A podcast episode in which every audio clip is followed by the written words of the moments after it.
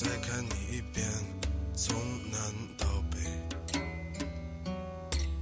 像是被五环路蒙住的双眼。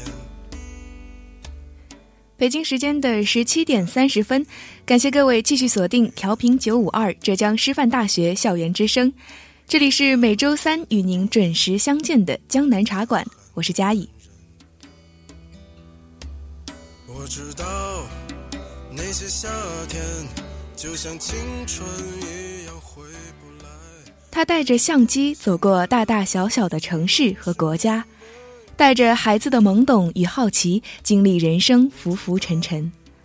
他曾带着长长短短的故事，坐在台上弹着吉他，唱着民谣，诉说着那些只属于生活的点点滴滴。相机的快门咔嚓咔嚓。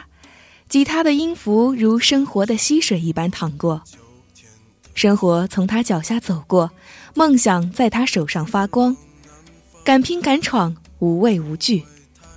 他用单反记录下生活，用歌声讲述着生命。他是涂开航，是同学眼中的文传男神，也是一个简简单单的生活记录者。今天的江南茶馆，就让我们一起走进它，走进它的快门与歌声背后的故事。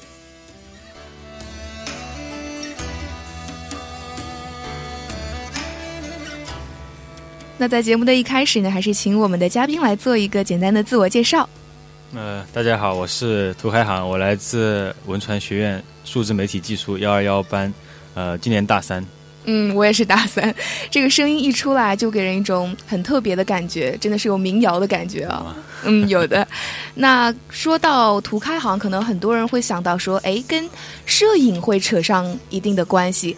那我就特别想知道了，当初是怎么样走上这个摄影道路的呢？或者说什么时候开始喜欢上摄影的？摄影穷三代啊，当时你应该问当时怎么走上这个不归路的？不归路。呃。就从应该是从高三开始吧，高三那个时候还没有，就是还没有接触过专业设备，当时就卡片机，然后嗯，呃，哦，应该是高一。那个时候出去就就出去玩啊，什么都会觉得记录很重要这个东西。然后每次比如说朋友出去骑骑自行车小长途之类的，我一般是骑到最后那个，因为我一路上都会拍照，然后我会拍他们拍自己，然后我会追上去，然后停下来，追上去停下来，反正我就一直是一个。记录者的角色在每个那个地方团队里面。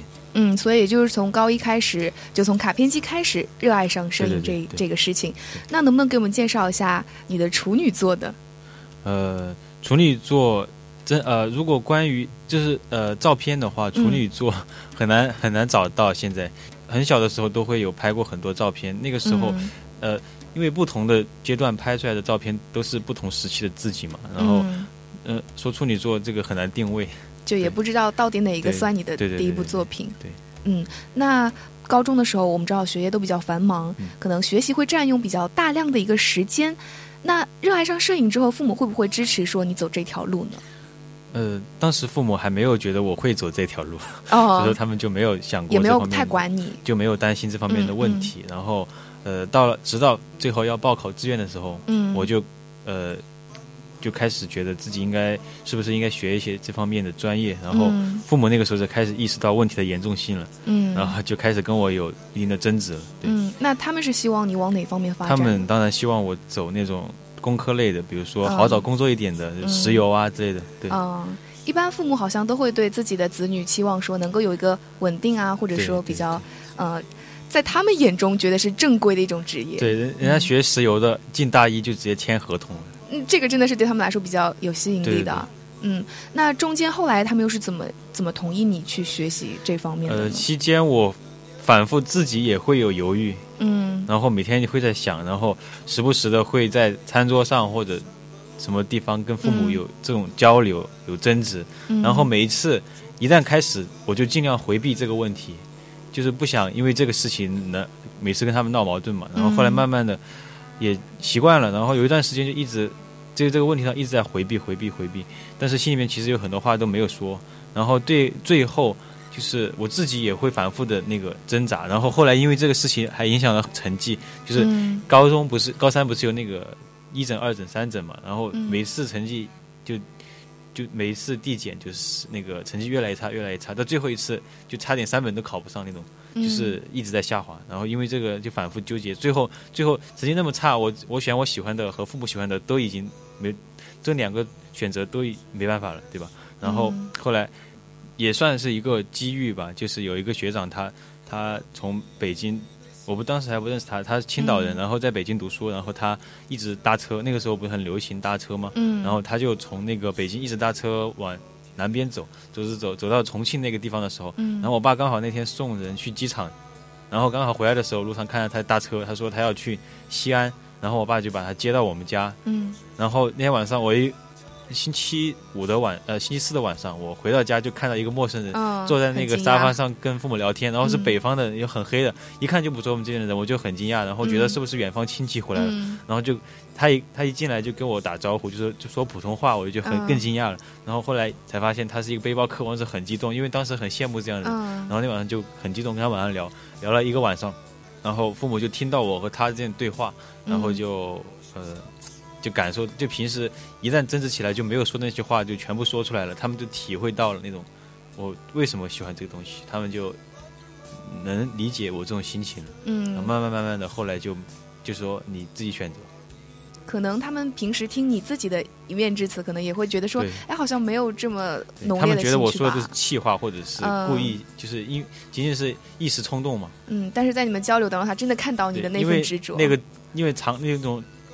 很长期的对话，很长时间对话的话，可以更加就是很从很多细节，他们他们能感受到你心里面想的什么东西。嗯，对，所以这也是一个转机，也是一个转机，很大的转机，一个贵人一样吧。不然我当后来的话，心情慢慢就好起来，然后后来考试慢慢的也起来了，真的是一个很好的机遇。嗯，所以后来也就慢慢的选择了这条路。对对对对。那我也有关注到，既然说是走这个摄影的道路，但是现在。这个专业好像和摄影不是特别的有关系。对，呃，这个专业是后期，偏后期的一个影像后期的。然后，呃，我也就是上课那些内容也在学，但是我感兴趣的点也不是在后期太多，主要是在想法上面，然后拍摄拍摄上对，然后具体的内容上面，内容为王嘛。现在专业只是提供一个环境嘛。不仅是专业，然后还有一个学院的环境、学校的环境，我觉得学校环境挺好的，就是这种氛围，比那种九八五二幺幺的那种理工科要好多了。就是什么石油大学，如果我在石油大学学摄影或者是做摄影，然后拍拍短片、拍电影的话，肯定觉得很很难受的，会觉得就是肯定找不到人的。嗯，那当时有没有想过说转专业呢？呃，我当时报的是广告学，广告，后来被被调剂到了。数字媒体技术，嗯，对，学广告，我的想法就是很多创意嘛，对，现在创意很重要嘛，然后创意也是想法嘛，然后我觉得广告其实挺好，但是后来我，呃，我觉得在一个学院，不管在哪个专业都是一样的嘛，然后我现在朋友很多都是广告的，然后呃，我觉得这个东西不是分的那么清晰，所以说我在这个我也没必，就如果要调剂的话，我也可以就是争取调剂到广告，但是后来觉得也没有这个必要去花这个心思了。嗯，可能在艺术上面也是不分家的。对对对。那继续留在这个数媒，留在这个专业之后，这些课程的学习和你期待当中的会不会有些不一样呢？当然会有不一样。我们现在是它的定位是数字媒体技术，嗯，所以说他会研究很多后期的后期的原理，就是很多程序方面的东西。所以说我。很不感兴趣，然后我还挂过一科，就是跟那个老师关系也不是很好。后来的话，他直接取消我考试资格，就是我经常不去上课嘛，然后也不想解释太多，反正我就是不喜欢，我经常不去上课，然后后来就挂掉了。看来也是一个比较随性的。但是我其他专业课就都分数都还可以的，就是除了编程方面的，其他的专业课都还都还可以。对。平常会不会更加注重一些实践方面的事情？就是平时从大一开始就在实践了，我就觉得实践特别重要。嗯，因为因为学理论你随时可以学，高中也可以学，毕业以后也可以学。但是实践的话，只有大学会有这样整块的时间让你去实践。嗯，你工作了之后，你很多时候为了就是老板的意愿，或者是为了。钱为了加班，就是很多不是自愿的发自发的东西，你会去被逼的去做。那大学整块的时间可以让你去做自己想做的事情，这个时间特别宝贵。如果这个时候拿来学史的知识，知识或者去干其他的事情，就觉得其实不是，就是有点浪费时间。嗯，其实不管像视频的制作啊，或者后期处理，再或者是摄影，感觉实践还是一个重头戏的。对。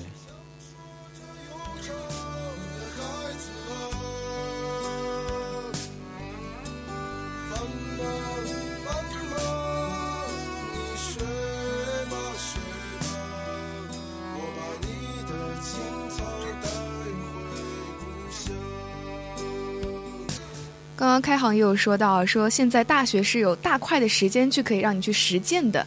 那在大学这么大块的实践当中啊，你现在拿起相机，再和以前高中拿起卡片机那个时候相比，会有什么不一样吗？感觉就是我我自己有什么不一样，我拍的照片就会有什么不一样。嗯，然后以前拍照片就是因为呃看到什么东西觉得这个很有意义，会纪念一下。嗯，或者是看到什么很好看的风景会拍一下。然后现在呢，就是会有一个想法，嗯，就不仅仅是很表面上的东西。比如说有一个想法，比如说我们现在做的一个临时居所这个拍摄的这个团队，然后我们会有一个，就是拍照片的时候会注入我们自己的一种呃一种想法，就是比如说我们自己每一个人都是赞助此生此世，嗯，然后呃我们呃就是会拍的时候会注入这种感觉。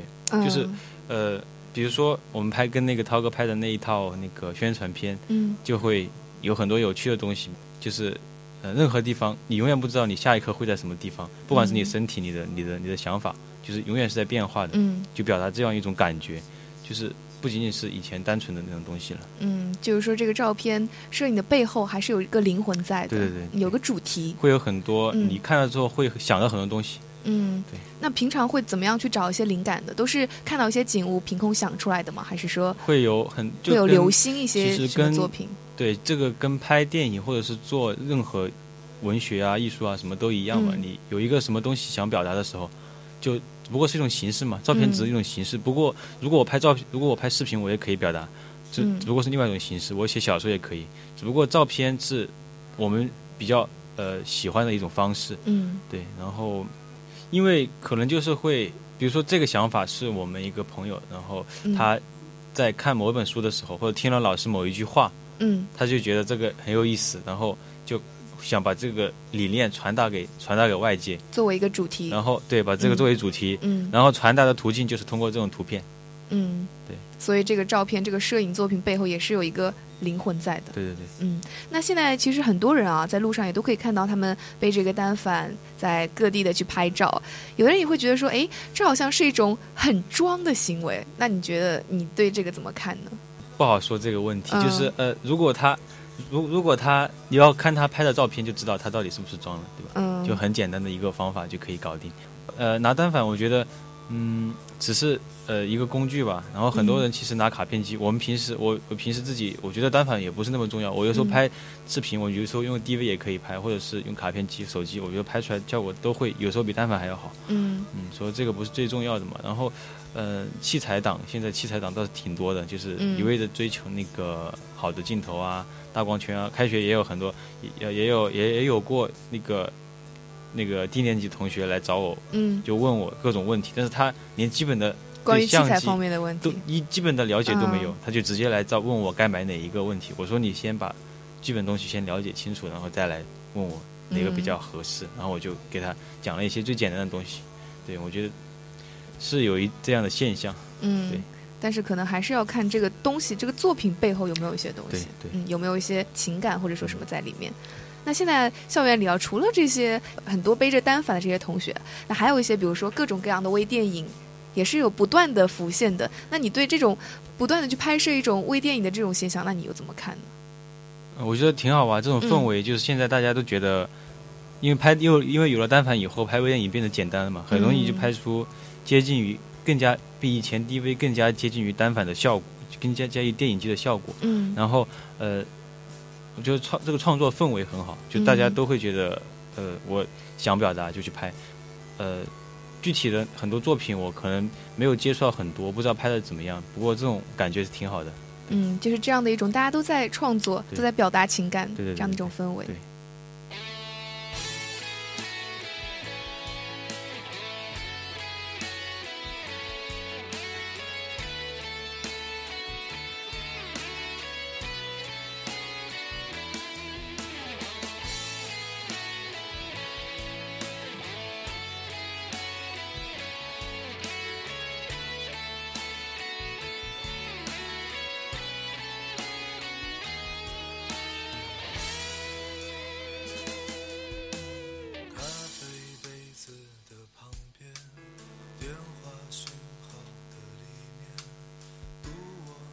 刚刚呢也是和开行聊了很多关于摄影方面的一些故事，或者说是一些经历。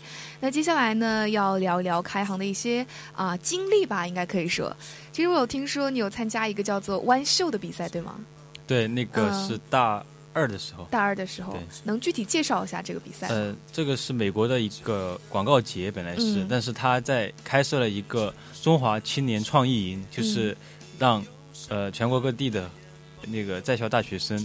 就参加那个比赛，然后一旦入围的话，可以全部都在北京，在那个广告节的同时，有一个集体的集训的创意营。大家在很短的时间内，在那些导师的指导下，那些导师都是很厉害的导师，导师的指导下，分成不同的团队，然后在很短的时间内，大概三四天的样子，拍一个作品出来，然后最后进行比，就是比赛。嗯。然后我们当时有一个学姐，她有一个想法，然后我们就组建了一个剧组。我觉得想法很有意思，然后我就去担任那个摄像后期。然后就把这个作品弄出来了，弄出来以后就没想到就入围了，就是学校唯一一个入围的团队。入围了以后，呃，后来因为我要回家办护照嘛，然后就有点遗憾就没有去。然后后来他们去了那边以后，就是三天以后就拿了一个呃全场最佳提案奖，就是提案奖，提案就是想法是最好的那个奖，就是大概一两百个高校里面就是脱颖而出，就是就是非常棒那一次，非常厉害啊，真的。然后我们入围的那个。作品呢，就是搜狗号码通，它会有很多品牌会给你提案，提案了以后，然后我们就选中了搜狗号码通的这个提案，然后它那个功能就是说，呃，会我可以给你的号码标记，就是说，比如说你是搞传销的，嗯，然后我就标记一个你传销，然后下次你给别人打电话的时候，别人看到有人跟他标记过传销，他就会这样拒绝，对对对，他就会拒绝拒绝接，然后。呃，然后就我们就用这个功能就做了一个创意，就是说有一个男生想跟他的女朋友求婚，嗯，然后他就用他的自己的号码标记成，就是说某某某嫁给我，愿意嫁给我吗，然后他就在街上找很多陌生人去帮他标记这个东西，然后后来标记了九百多个，九百九十九个，然后后来打给那个女生，那女生就一下子懂了。哦，对，就是九百九十九个也很多啊，对对对对对，要找很多很多人去标记这个东西，是的，也是一件很不容易的事情。那我还知道啊，除了参加一些比赛的经历，那开行呢还有到呃国外去学习或者说去旅游的经历。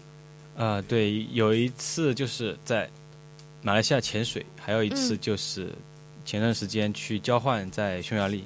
嗯，对，然后嗯，感觉是挺棒的，就是。就是见识了不少，就是平时看不到的东西。有没有一些特别的事情？比如说刚刚那个潜水是怎么样的一个过程？潜水，呃，以前来来那个周启杰同学的那个旅行天下，旅行天下有聊过那个挺好玩的，就是嗯考潜水证嘛，然后会在海底看到很多另外一个世界嘛。就是你如果要潜水的话，在嗯就是。现在很多潜水点都已经被很多公司承包了，嗯 然后你要去潜水的话，必须要有潜水证，不然他不会让你下水。嗯，其实这个也是叫一个安全的问题啊。对，有潜水证的话，你才可以自己去租氧气瓶，然后你自己可以准备衣服，但是氧气瓶自己生产不了，说你必须借氧气瓶，然后自己可以独立潜水，不用教练带。嗯，其实这也是一个比较不错的体验，很新鲜，对，也挺刺激的吧？感觉。对，可以看到很多非常奇幻的，就是比如说。鱼群风暴，海底世界。鱼群风暴就是像龙卷风一样的鱼群在你头上那种感觉，就和你非常的近。对。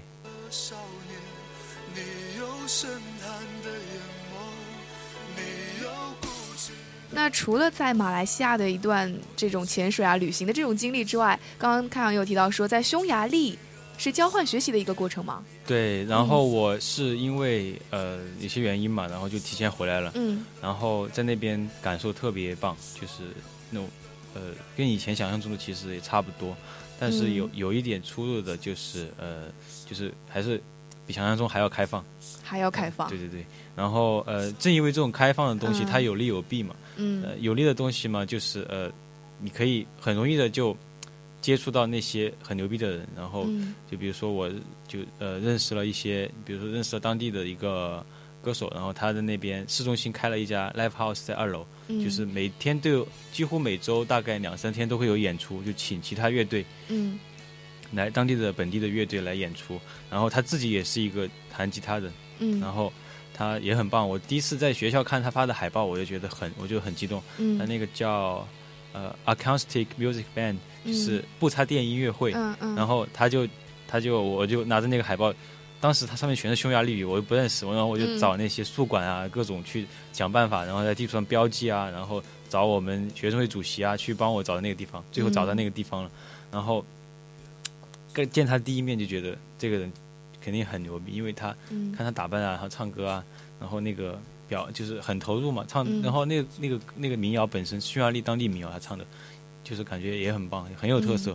然后后来我就去找他，找他聊天，就我做，因为他那个氛围特别好，那个现场就是他会有很多小圆桌，然后周围。呃，很多做的东西，然后都是围成一圈一圈的，就像就像老外开 party，他们也是不会是大家一起，也是会几个小群体喝，就是喝点酒啊，聊聊下天，很随性的。你想，你愿意跟谁聊就跟谁聊。然后他们那边听音乐会也是一样的，就是全部全部是几个朋友坐在一起，然后那个会有蜡烛放在中间，然后你可以去买酒啊，各各种酒，然后然后就聊天嘛，然后听他们唱歌，大家交流也很轻松氛围，然后。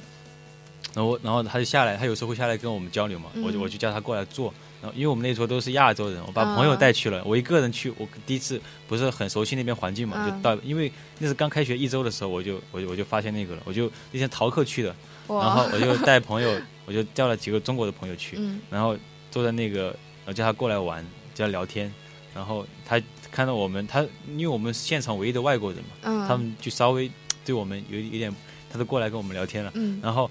呃，就就聊了很多，当时坐在那儿，但是现场声音有点大，然后其他乐队还在表演，然后，然后呢，他就叫我下去抽烟，然后他就说，然后我就跟他，我就说好啊，我跟他一起，然后就到楼下，然后就走到那个呃那栋建筑的背面，里面就还可以延伸很多的那种，就是一个街区，街区巷子里面很黑的一个地方，然后我当时就有点。有还是有点感觉有点不对头，嗯，还有不祥的预感，然后他就吹了一个口哨，然后两边就过来两个人，然后就过来一起抽烟。然后之前是有点害怕的，对对对的，一起抽烟。然后他们抽的烟也很特别，就是自己卷的，就是一个一个一个过滤嘴，然后还有一层皮，就是用于包的那个，然后还有烟叶，他自己制作了之后再抽。然后那种烟很容易吸掉的。然后我就我就说这个很有趣啊什么的，可不可以借我抽一下？然后各各种就聊嘛，然后聊的，然后还聊宗教啊、政治啊，然后就是音乐啊，就是从音乐入手嘛，就聊了很多。那天晚上聊得很开心，后来就上去他继续表演，最后就很晚才回家。也是一段非常嗯开心也很奇妙的一段。后来也也跟他们后来每周我都会去，嗯，连续去了三周，第四周最后一周我跟他聊了，然后他把他的朋友，他有个朋友是拉大提琴的，说画也是一个同时是一个画家，然后我们就在他们同样那个地方，他们也在就是边喝酒边抽烟，然后边聊天，他们最喜欢这种，他们就是对这种致幻剂特别特别着迷，就是酒啊烟啊或者是什么，还有大麻。那边大麻是合法的，就是就是灰色地带，灰色地带。你说抽大麻其实不是很严重的问题，但是你卖的话会很严重。嗯，我当时也在想他会不会在抽大麻，我觉得那个烟看起来有点奇怪，然后我也觉得有真，所以说他第二周晚上十点钟叫我去跟他们一起拍照的时候，当时我快睡觉了，十点钟突然叫我出去，叫我一个人去，我觉得我叫我当时叫我朋友一起，他说说你不要去了。我说我不会跟你去的，然后后来我决定还是一个人，也还是不要去了。然后后来慢慢慢慢了解，其实这个人也挺好的。嗯，对。那当时在那边有这么多比较丰富的经历啊，后来为什么又会选择说回国呢？中途返回？嗯，因为有趣，当然是有趣，但是我的想法就是会准备，就我现在自己还没有自己满意的那个作品嘛，就是。拍视频的作品，嗯，因为时间也是也不够了嘛，大三了，然后我想尽快的回来拍一部自己满意的作品，然后因为要准备读研究生嘛，要用作品去申请嘛，然后现在因为还没有让自己很满意的，嗯，然后觉得在那边没有很多朋友的帮助，自己一个人弄不出来，那想法多，但是弄不出来，然后我就想早点回来，以后因为我这样体验其实跟在跟旅行有点像，嗯，然后我就说以后旅行的话也可以同样的去去找他们。嗯，看来开航是一个敢说敢做，当然也是一个能收能放的一个男孩子。别开始我去的时候是觉得那边肯定会有电影学院啊、音乐学院啊、美术学院，但是各各各色的人，不管是呃，比如音乐学院，他不能旁听；电影学院没有，美术学院不不能，就是也不能旁听，就是它是一对一的，限制还是很多，限制很多。后来觉得有点，就是每天上课就是那种，呃，历史啊，或者是技术方面，因为我学的专业是商务信息技术，啊，所以说我本来开始准备过去以后再翘课去旁听，或者是转专业，发现这些都不能实现。后来觉得，哎，还是回来算了，反正只有一个学期嘛，早点还是回来安心做一下视频这样。对，嗯。大雪纷飞，我在北方的寒夜里四季如春。如果天黑之前来得及，我要忘了你的眼睛。现在啊，涂开行这三个字，我觉得可以说是响彻整个学校了。当时我。对你的最初印象应该是校园十佳歌手的决赛吧？当时会觉得你的整体的风格和其他选手不太一样，比较特别。后来呢，我也有看到，呃，微信上有宣传说，哎，有你的这个民谣的演唱会，然后就想说很特别，那肯定要去看一看。那当时你怎么会想到说要去办这样的一场个人演唱会呢？嗯，首先说你觉得我特别，肯定是因为我的着装，因为当时我。穿着一双登山鞋，然后一个牛仔裤，然后是去借的一一件十块钱一天的那种衬衫，穿在身上就直接上场了。涛哥直接他看第一排嘛，他直接就我一出场他就说我是屌丝，声音很大的。嗯，但是我觉得你唱的歌是偏民谣方面的，和其他选手也会有不一样的。对对对，嗯，然后。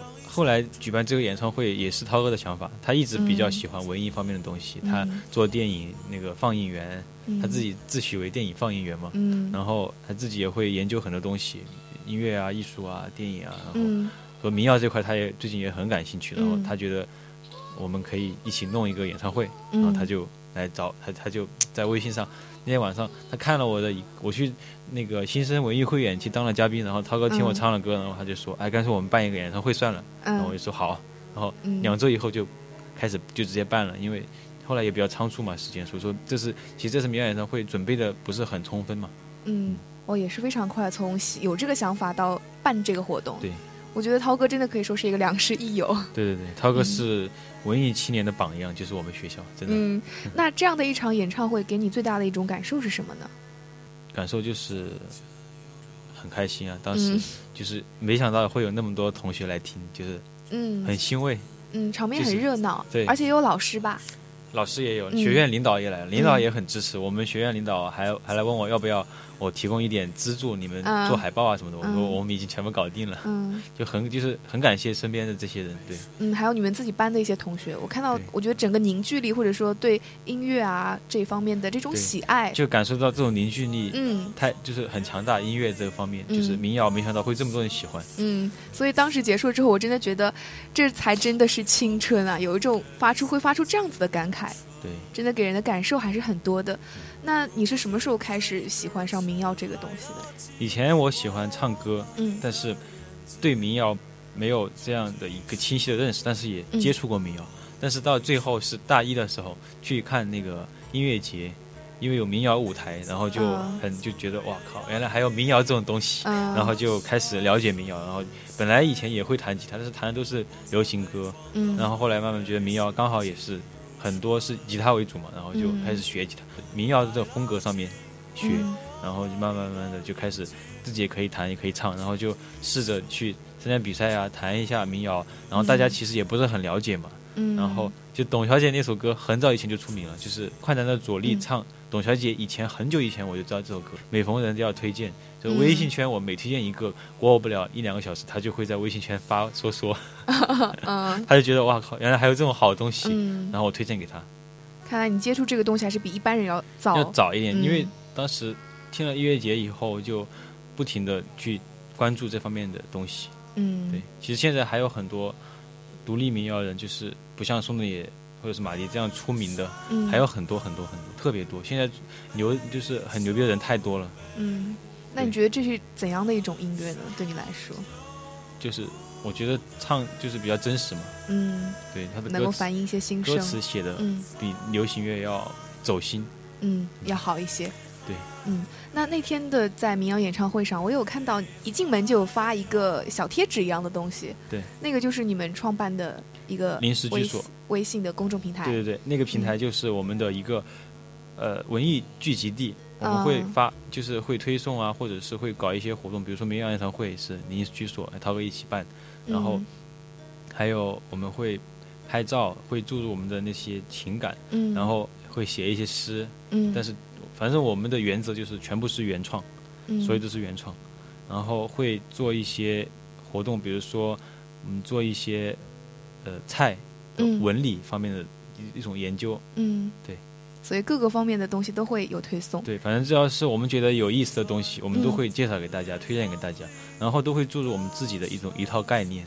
嗯，其实也是和一些同样喜欢文艺的一些人有一个交流。对，然后我们平时的工作也会拍照给人家，嗯，因为我们觉得照片比较直，就是表达的比较直接，嗯。对那经历了这些出国交交换啦，或者说一些旅行，还有民谣演唱会之后，那作为大三学生啊，同样作为大三，我觉得大三可能是一个呃对未来选择的一个时候了。那你有没有一个规划呢？对未来？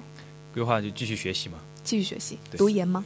对，读研，继续，不管在哪儿都会一直学。只不过我觉得读研这个东西，呃，有条件就会尽量去争取。有没有目标？当然有啊。梦想要说出来吗？